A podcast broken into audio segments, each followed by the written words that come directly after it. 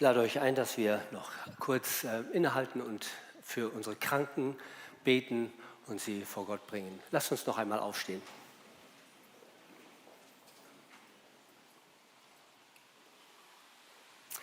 Himmlischer Vater, wir wissen, dass du ein Gott bist, der uns Menschen sieht und begleitet und wir treten heute Morgen ganz besonders ein, auch für die Kranken in unserer Mitte.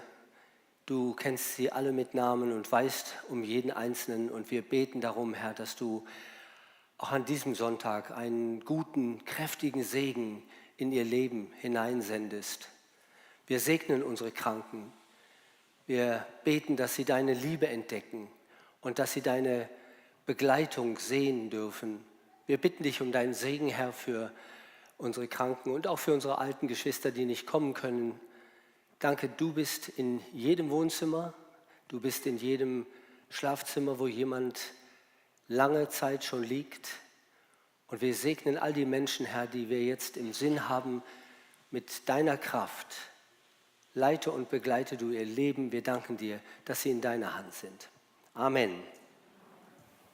Wir setzen uns.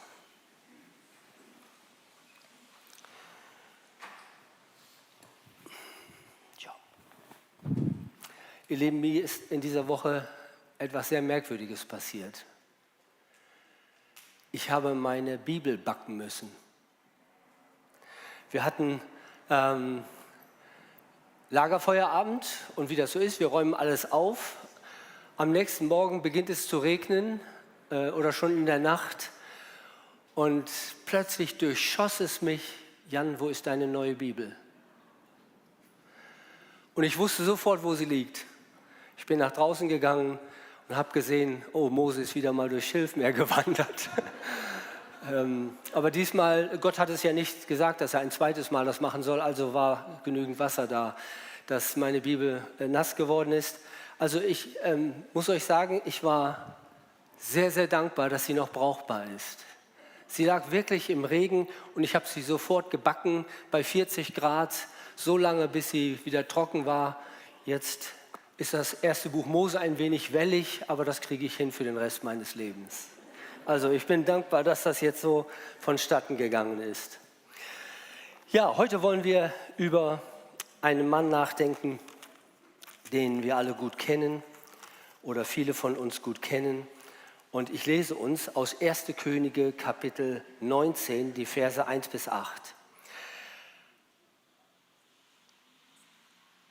Ahab erzählte der Isabel, seiner Frau, alles, was Elia getan hatte und wie er alle Propheten mit dem Schwert umgebracht hatte. Da sandte Isabel einen Boten zu Elia und ließ ihm sagen, die Götter sollen mir dies und das tun, wenn ich morgen um diese Zeit mit deinem Leben nicht so verfahre, wie du mit ihrem Leben. Und als er das sah, machte er sich auf und ging fort um seines Lebens willen. Und er kam nach Beersheba, das zu Juda gehört, und ließ seinen Burschen dort zurück. Er selbst aber ging in die Wüste eine Tagesreise weit und er kam, setzte sich unter einen Ginsterstrauch und er bat für sich den Tod und sprach, es ist genug. So nimm nun Herr mein Leben, denn ich bin nicht besser als meine Väter. Und er legte sich schlafen und er schlief ein unter dem Ginsterstrauch.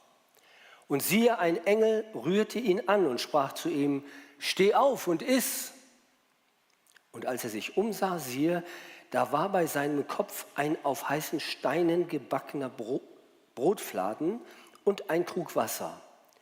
Und als er gegessen und getrunken hatte, legte er sich wieder schlafen. Und der Engel des Herrn kam zum zweiten Mal und rührte ihn an und sprach, steh auf und iss, denn dein Weg ist sonst zu weit für dich. Und er stand auf und aß und trank und er ging in der Kraft dieser Speise 40 Tage und 40 Nächte bis an den Berg Gottes, den Horeb, und ging dort in eine Höhle hinein und blieb dort über Nacht. Soweit dieser Abschnitt. Lass mich mit einer kurzen ähm, Vorbemerkung meine Predigt heute Morgen beginnen. Wenn es diese Geschichte nicht in der Bibel gäbe, dann müsste ein gestresster leitender Mitarbeiter unserer Gemeinde diese Geschichte schreiben. Denn das gibt es. Das gibt es, dass wir am Ende einer langen Woche richtig ausgebrannt sind und müde. Den Gottesdienst bekommen wir vielleicht gerade noch hin, aber wenn dann der Sonntagnachmittag kommt, dann gibt es so einen Showdown und man ist erstmal müde. Kennt ihr das? Nein, ich bin der Einzige, ich weiß. Ähm, aber ich weiß, wie das geht. Was mich an der Bibel immer neu fasziniert, ist diese verblüffende Erdung von Glaubensfragen in das Alltagsleben der Jünger. Da ist eben nicht nur von mutigen Jüngern die Rede, die immer nur auf rosaroten Wolken durchs Leben gehen, nicht mehr ein Paulus, der mit akademischer Präzision die Gedanken Gottes auf den Punkt bringen kann und sich siegreich von einer Situation zur anderen hangelt. Selbst dieser Mann kennt das, dass er irgendwie nicht weiterkommt im Leben und in einer, in einer Sackgasse steckt und plötzlich in eine innere Stimmung gerät, die ihn nach unten zieht. Oder ich denke an Gideon und Josua. Sie haben nicht immer nur besondere Glaubenserfahrungen vorzuweisen. Würde die Bibel nur solche Geschichten erzählen, dann müssten wir heute ständig mit innerer Enttäuschung leben, weil wir das anders erleben. Wir sind oft nicht diese geistlichen Klitschkos, die Wortstarken, die unerschrockenen geistlichen Kraftprotze, an die man sich anlehnen kann, die immer noch stark sind. Die Bibel ist ein unglaublich ehrliches Buch. Und das macht sie so wertvoll, so anwendbar. Und wer über das Wort predigt, darf sich nicht und muss sich nicht nur den Glaubenshelden stellen, sondern er darf sich auch mit Situationen auseinandersetzen, in denen Menschen gescheitert sind. Gordon MacDonald, dessen Buch ich schon verschiedentlich mal empfohlen habe, das Buch heißt Wenn alles zerbricht, eines der wertvollsten Bücher, die ich gelesen habe. Er schreibt einmal, eine zerbrochene Welt ist nichts Ungewöhnliches. Jeden von uns kann das passieren und wenn es geschieht, kann es sein, dass wir außerstande sind, damit fertig zu werden. Wenn dir jemand etwas anderes erzählt, so glaube es ihm nicht. Eine zerbrochene Welt, nichts Ungewöhnliches. C.S. Lewis, dieser bekannte Autor, der es nun wirklich drauf hatte, könnte man sagen, er sagt, seht mich als Mitpatienten im selben Krankenhaus, der euch einige Ratschläge geben kann, weil er schon ein wenig eher eingewiesen wurde. Er spricht sehr ehrlich von seinem Leben. Solche Situationen kann es geben, in denen du zu anderen Menschen und vielleicht auch zu Gott sagst, Herr, ich kann nicht mehr und ich will auch nicht mehr. Oder wie wir in Norddeutschland sagen, ich bin auf. Das heißt, meine Kraft ist verbraucht. Ich finde keine neue Motivation mehr. Meine Kraftreserven sind aufgezehrt.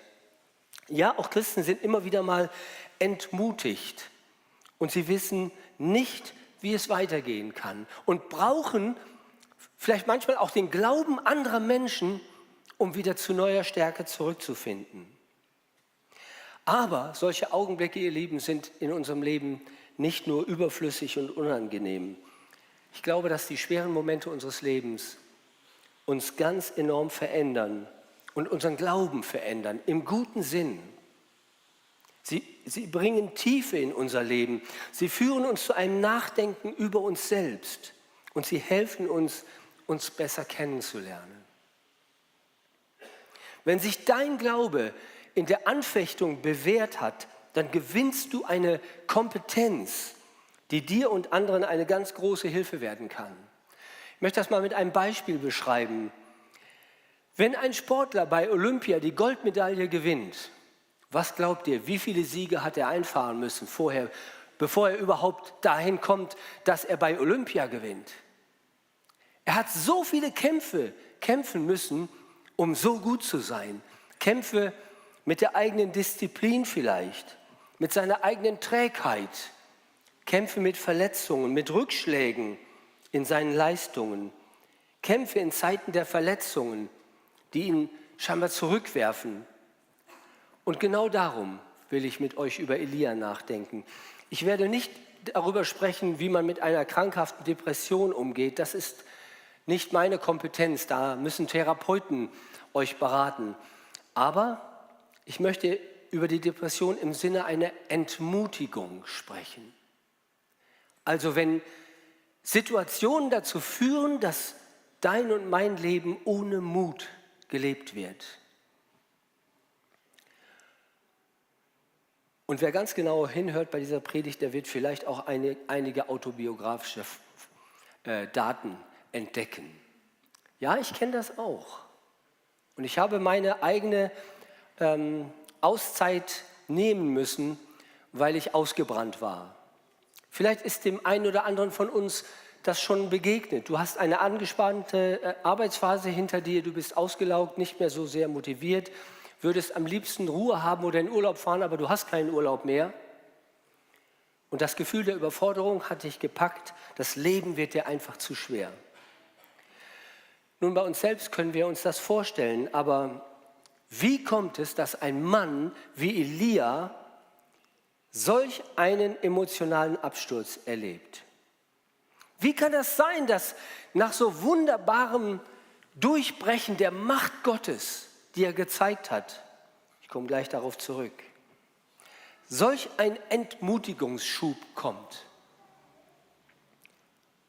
Und alles scheint dem Propheten schlecht und perspektivlos und enttäuschend zu sein. Herr, ich habe keinen Bock mehr auf das Leben. Alles kostet mich Kraft. Mach ein Ende, Herr. Schenk mir den Tod. Er würde mich erlösen. Elia fühlt sich leer. Was ist denn genau abgelaufen, dass er so betroffen ist? Irgendwie war in Elia etwas erstarrt. Er, er, litt unter einer Art geistlichem Kater, würde ich sagen. Er hatte gearbeitet für den Herrn, sich eingesetzt bis an den Rand seiner Kraft.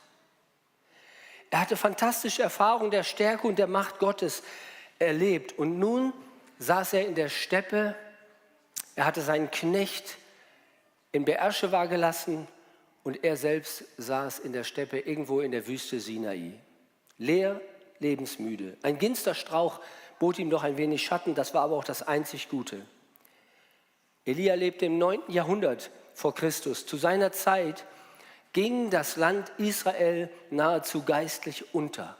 Fremde Religionen haben das Land überflutet. Der Gott Abrahams, Isaaks und Jakobs, der spielte nur eine kleine Rolle unter den vielen anderen Glaubenskonzepten. Und Elia tat seinen Dienst mitten in dieser Zeit. Und er musste das aushalten. Er musste sehen, wie sein Volk anderen Göttern diente, als dem Gott, den er diente. Man bekommt den Eindruck, dass Elia schon dadurch entmutigt war, dass er den Kampf gegen die Religionen seiner Zeit führen musste. Und dann kam der große Tag. Er hatte alle Baalspriester und alle Aschera-Priester, das waren Fruchtbarkeitskulte, hatte er eingeladen, auf den Berg Karmel zu kommen. Und es kamen 850 Priester. Auf der einen Seite und auf der anderen Seite Elia. Und er befahl den Priestern ihren Gott, um das Feuer anzurufen, um ein Opfer anzuzünden auf einem Altar, den er gerade gebaut hatte. Und sie begannen, um den Altar herumzuhüpfen. Nichts passierte. Sie schrien, haben stundenlang um den Altar getanzt. Ihre Haut, sagt die Bibel, haben sie aufgeritzt als Zeichen ihrer Hingabe an ihre Gottheiten. Nichts bewegte sich. Nichts. Und dann griff Elia ins Geschehen ein. Im Glauben betete er zu Gott, dass er Feuer vom Himmel sendet, um dieses Opfer zu entzünden. Und tatsächlich, es fiel Feuer vom Himmel, das fraß nicht nur die Opfertiere, sondern das ganze Wasser, was er in einem kleinen Wassergraben um den Altar herum gesammelt hatte, auf. Gott hatte sich in Israel durch machtvolle Art und Weise bewiesen. Und weil er dieses Volk zur Umkehr führen wollte, er Gott wollte zeigen, ich bin der lebendige Gott und Israel, du gehörst mir. Es, das Wunder war ein Werben um die Herzen der Israeliten. Gott wollte klare Machtverhältnisse schaffen. Was folgte, war ein mächtiges Gericht Gottes über die Götzenpriester. Keiner der 850 überlebte. Die Bibel sagt, dass Elia befahl, jeden Einzelnen zu töten. Ein Gericht Gottes über diese Kulte.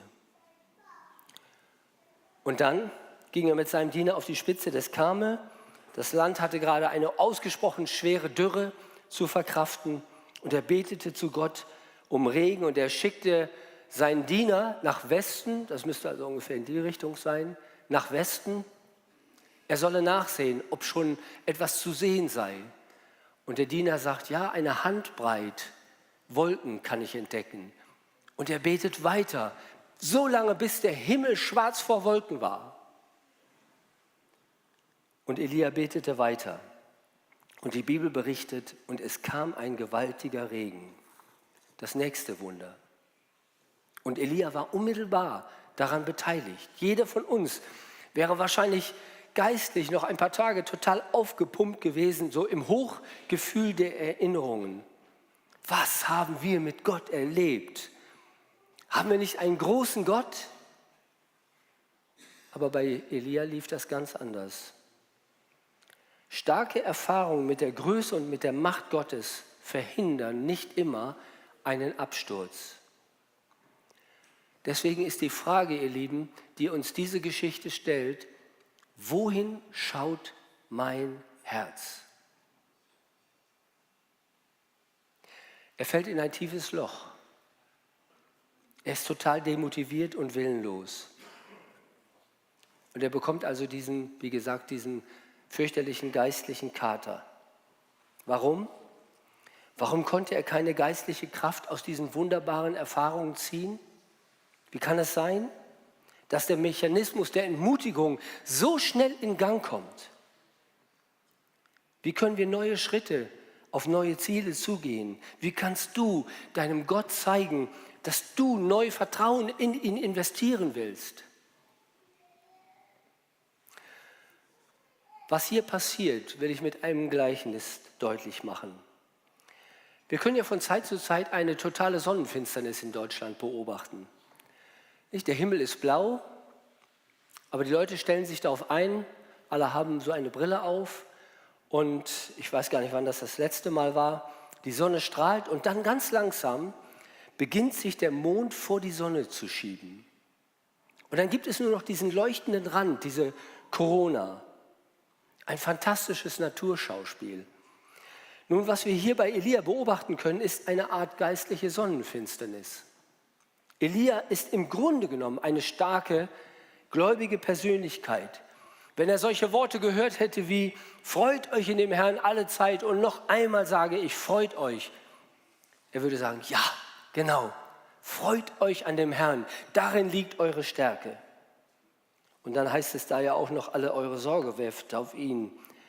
Solche Worte hätte er wahrscheinlich unterschreiben können und wir können das auch. Warum auch nicht? Gott ist ja da und er strahlt auf unser Leben wie die Sonne auf die Erde. Und er umgibt uns, er liebt uns. Wir sind gesegnete Menschen. Und dann passieren Sachen, die auf einmal alles verändern. Du hast vielleicht eine schreckliche Diagnose bekommen, Vielleicht gibt es einen Streit in der Familie oder du leidest unter deiner eigenen Unvollkommenheit. In der Gemeinde bist du vielleicht in Konflikten. Du lebst in einer geistlichen Sonnenfinsternis. Aber das erstaunliche Phänomen daran ist, dass der Mond, dieser kleine Mond, diese große Sonne verdecken kann. Genau genommen nach meinen Recherchen ist die Sonne 400 Mal größer als der Mond. Wie also kann der winzige Mond die Sonne verdecken? Weil der Mond uns also genauso viel näher ist, wie die Sonne größer ist, verdeckt sie die Sonne komplett. Wenn meine Recherchen richtig sind, dann ist der Mond 400 Mal näher als die Sonne. Ich weiß nicht, ob das stimmt, aber ich nehme das mal so an. Was bedeutet das? Kann ich die Dreiecke bitte haben? Wir Menschen sind Menschen aus Leib, Seele, Geist. Das lässt sich nicht einfach in drei Teile teilen, die sind miteinander verbunden und verwoben. Aber was ich hier deutlich machen will, ist Folgendes.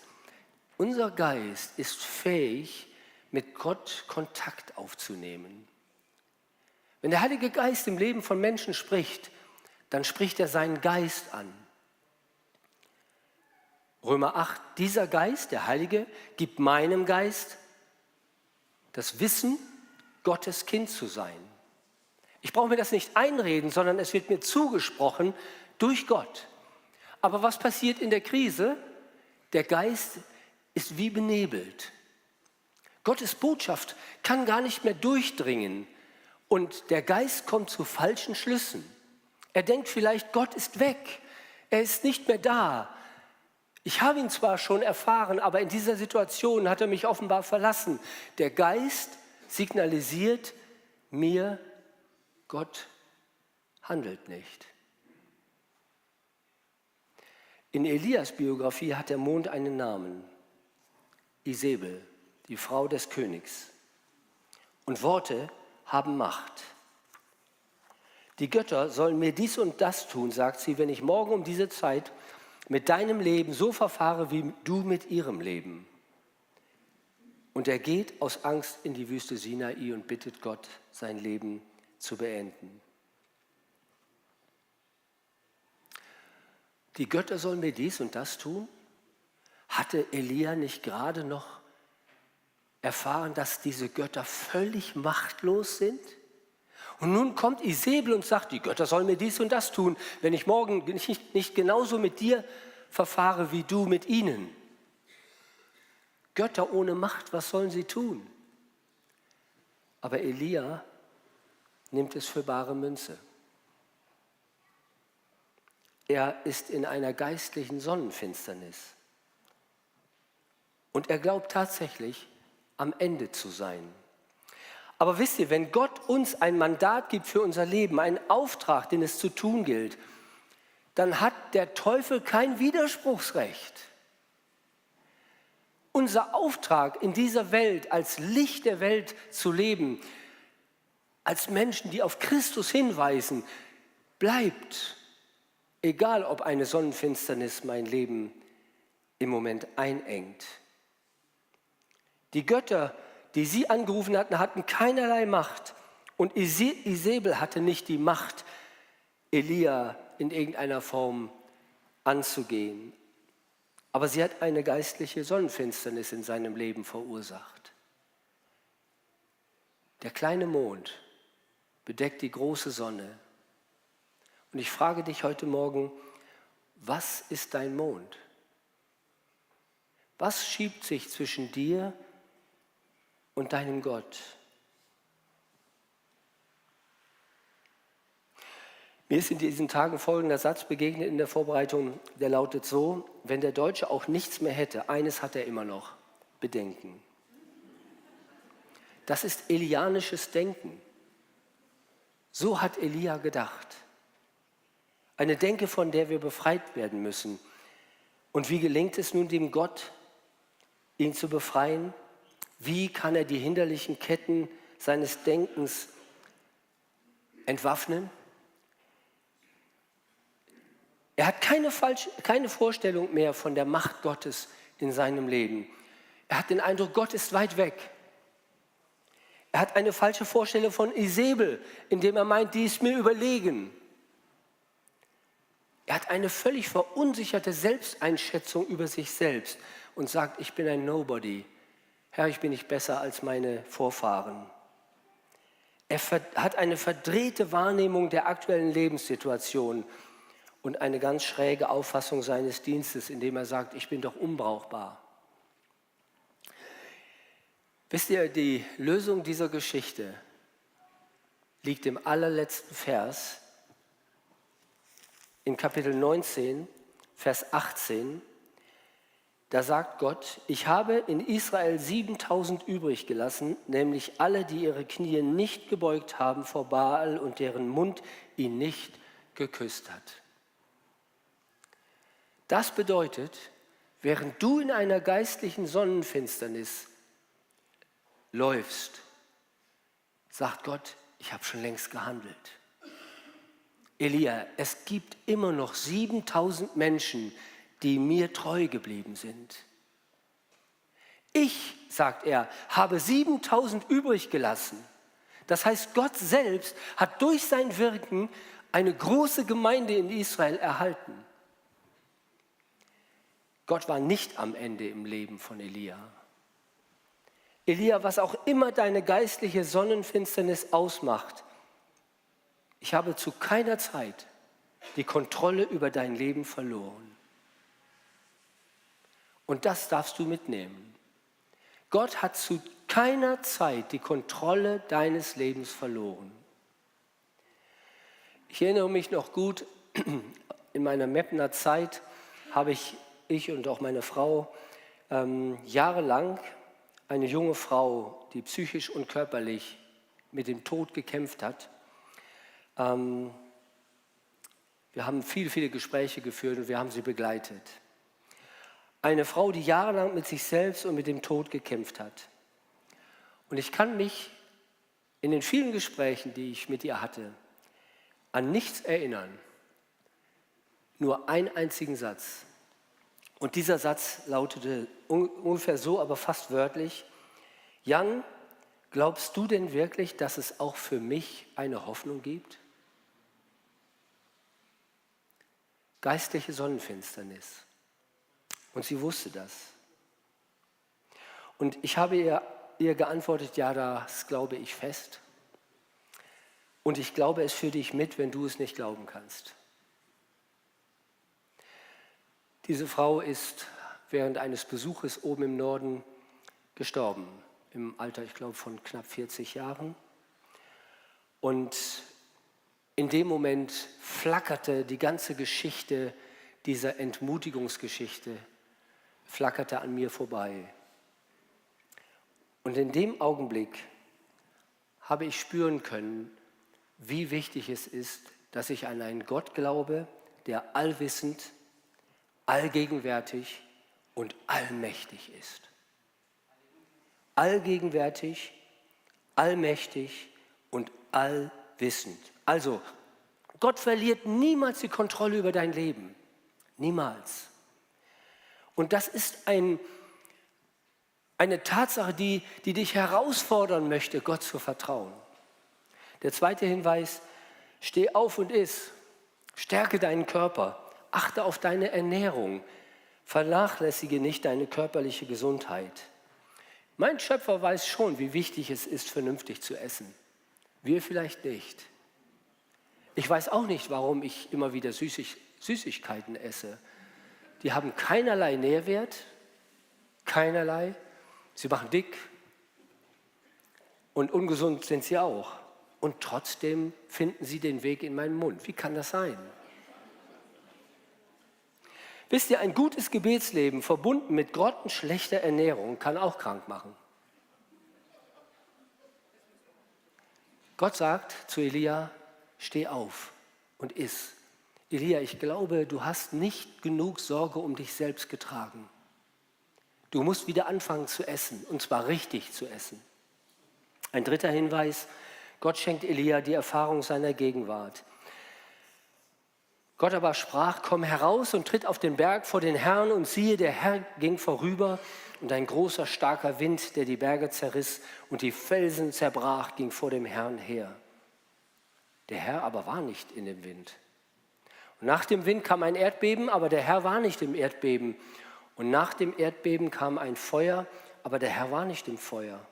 Und nach dem Feuer kam die Stimme eines sanften Säuselns. Und es geschah, als Elia dieses hörte, verhüllte er sein Angesicht mit seinem Mantel und ging hinaus und trat in den Eingang der Höhle.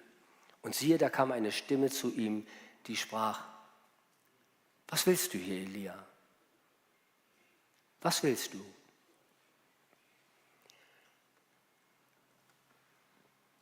Er wollte eigentlich mit dem Prophetendienst aufhören. Die Höhle war sein Rückzugsort. hat er sich abgekapselt, weg von all dem, was außerhalb passiert. Und meine Frage an dich heute Morgen ist, was hast du in deine Höhle mitgenommen? Womit willst du vielleicht abschließen? Gott weiß, dass du eine neue Offenbarung brauchst von ihm. Du ziehst dich aus dem Verkehr, aber Gott wird immer den Funkkontakt zu dir suchen. Und ein letzter Hinweis, Gott fordert auf, sich neu festzulegen und zu entscheiden.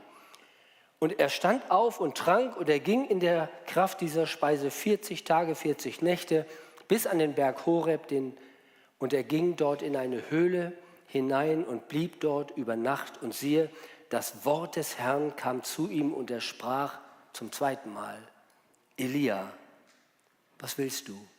Was willst du hier? Und dann sagt er, ich habe kräftig geeifert für den Herrn, den Gott der Herrscharen, denn die Kinder Israels haben einen Bund verlassen und deine Altäre niedergerissen und deine Propheten mit dem Schwert umgebracht. Und ich allein bin übrig geblieben und sie trachten mir das Leben zu nehmen. Und Gott sagt, Elia, ich will hören, was du vorhast. Es ist eigentlich die Frage, was willst du mit deinem Leben? Was willst du tun? In welche Richtung soll es weitergehen? Und Gott sagt ihm, Elia, mein Plan für dich ist noch nicht zu Ende. Du darfst schwach sein. Und ich sage dir, lass dir an meiner Gnade genügen, denn meine Kraft ist in der Schwachheit vollkommen. Niemand kann für sich garantieren, da braucht es manchmal nur einen Hahn, der kräht. Es ist Gott, der dich hält. Es ist dein Jesus Christus, der Herr und Erlöser ist. Er ruft dich aus deiner Höhle heraus. Ich möchte mit einem Bild schließen. Der Autor Henry Nouwen hat vor vielen Jahren einmal ein, ein, ein Trapezkünstler-Team kennengelernt. Und er hat sich entschlossen, dieses Team möchte ich begleiten. Und er hat es begleitet in einem Wohnwagen viele Wochen. Und er berichtet in einem Artikel, dass es Springer und Fänger in der Truppe gibt. Viele Menschen glauben ja, dass der Springer der wichtigste Star ist, den es in diesem Ensemble gibt. Aber C.S. Lewis hat ein Interview geführt mit den, mit den Trapezkünstlern und er hat erfahren, dass der wichtigste Mann überhaupt der ist, der fängt. Was C.S. Lewis zum ersten Mal verstanden hat, ist, dass wenn er in der Schaukel hin und her schwingt und sich dann löst von dieser Stange, an der er hing, dann hat er nur eine Möglichkeit, seine Hände auszustrecken und seine Arme weit nach vorne. Und C.S. Lewis hat erfahren, dass keiner der Springer versucht, den Fänger zu kriegen. Im Gegenteil. Während dieser kurzen Zeit des Fliegens, sagt er, bin ich völlig passiv. Warum? Weil ich auf den vertraue, der mich fängt.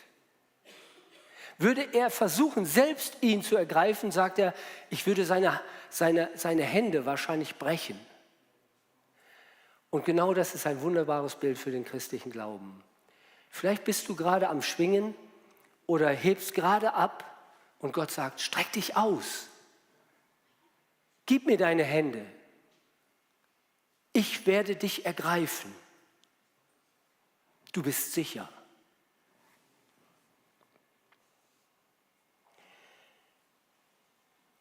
Eine wegweisende Begegnung mit Elia. Er traut sich wieder was. Warum? Weil er Gott vertraut. Und ich wünsche jedem von uns, dass dieses Vertrauen neu wachsen kann, dass du einen Menschen hast, der dir dabei hilft. Es ist nicht tragisch, in eine Phase des, der Unsicherheit des Vertrauens zu geraten. Es ist nicht tragisch, wenn du manchmal an dir selber scheiterst. Vielleicht hat Gott heute noch für dich eine Offenbarung bereit und fragt dich, warum bist du hier? Ich bin da und er will dich segnen. Amen. Wir hören jetzt einen Liedvortrag unserer Band.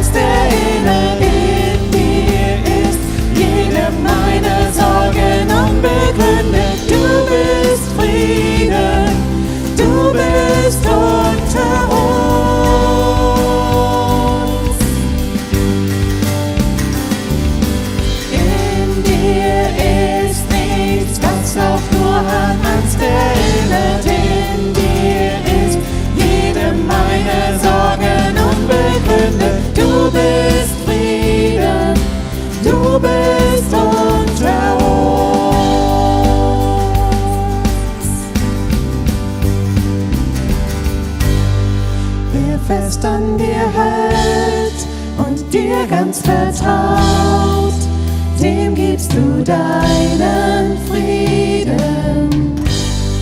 Ein Frieden, der bleibt und der mein Herz heilt. Du gibst dir deinen Frieden, der fest an dir hält und dir ganz vertraut deinen Frieden.